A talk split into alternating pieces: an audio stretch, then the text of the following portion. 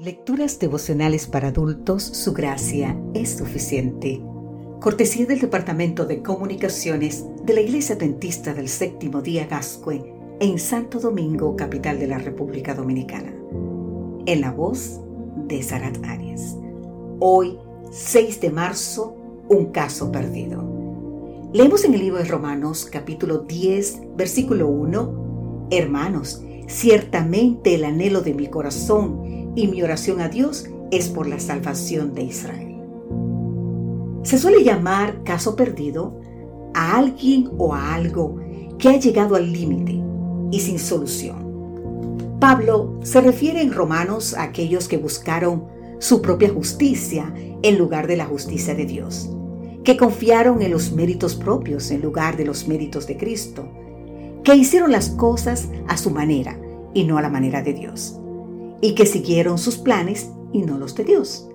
Pero él, como apóstol de Jesucristo, no los consideraba un caso perdido. Entonces, la pregunta es, ¿qué hizo Pablo con los judíos equivocados? Aquí está la respuesta. Primero, los trató de hermanos. Segundo, tuvo un deseo ferviente de corazón. Tercero y último, oró por su salvación.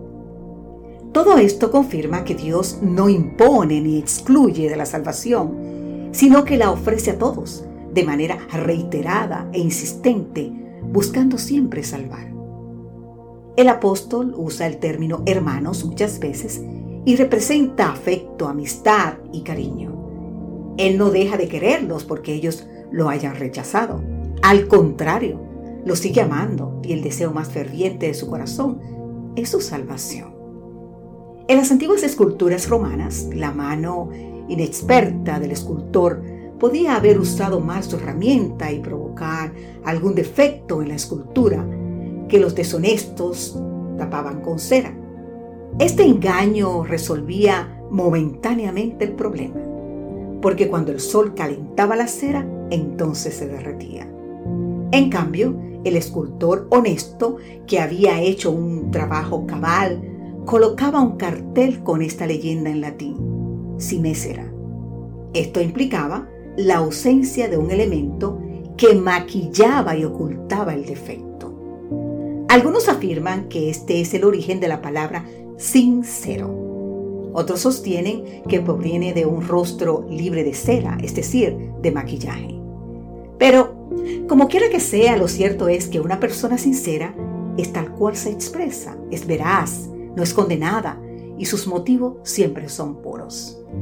Muchos de los hijos de padres creyentes, niños que han sido enseñados en la escuela sabática de la iglesia y están familiarizados con las escrituras, todavía no tienen interés en la religión. Bajo la más poderosa apelación del Espíritu Santo, parecen tan impasibles como si estuvieran esculpidos en piedras. Ahora bien, ¿Qué se puede hacer para romper el hechizo que Satanás ha echado sobre estas almas? No veo ninguna ayuda, excepto que los padres presenten a sus hijos al trono de la gracia en oración humilde y fervorosa, rogando al Señor que se una a sus esfuerzos y a los de sus ministros hasta que la convicción y la conversión sean el resultado. Querido amigo, querida amiga, Puede ser que hoy tengas un familiar, un amigo o un hijo que está rechazando al Señor y a su mensaje. Nunca hay un caso perdido para Dios. ¿Escuchaste eso? Nunca hay un caso perdido para Dios. No desistas y sigue el consejo de Pablo. Trátalo siempre con afecto y amor.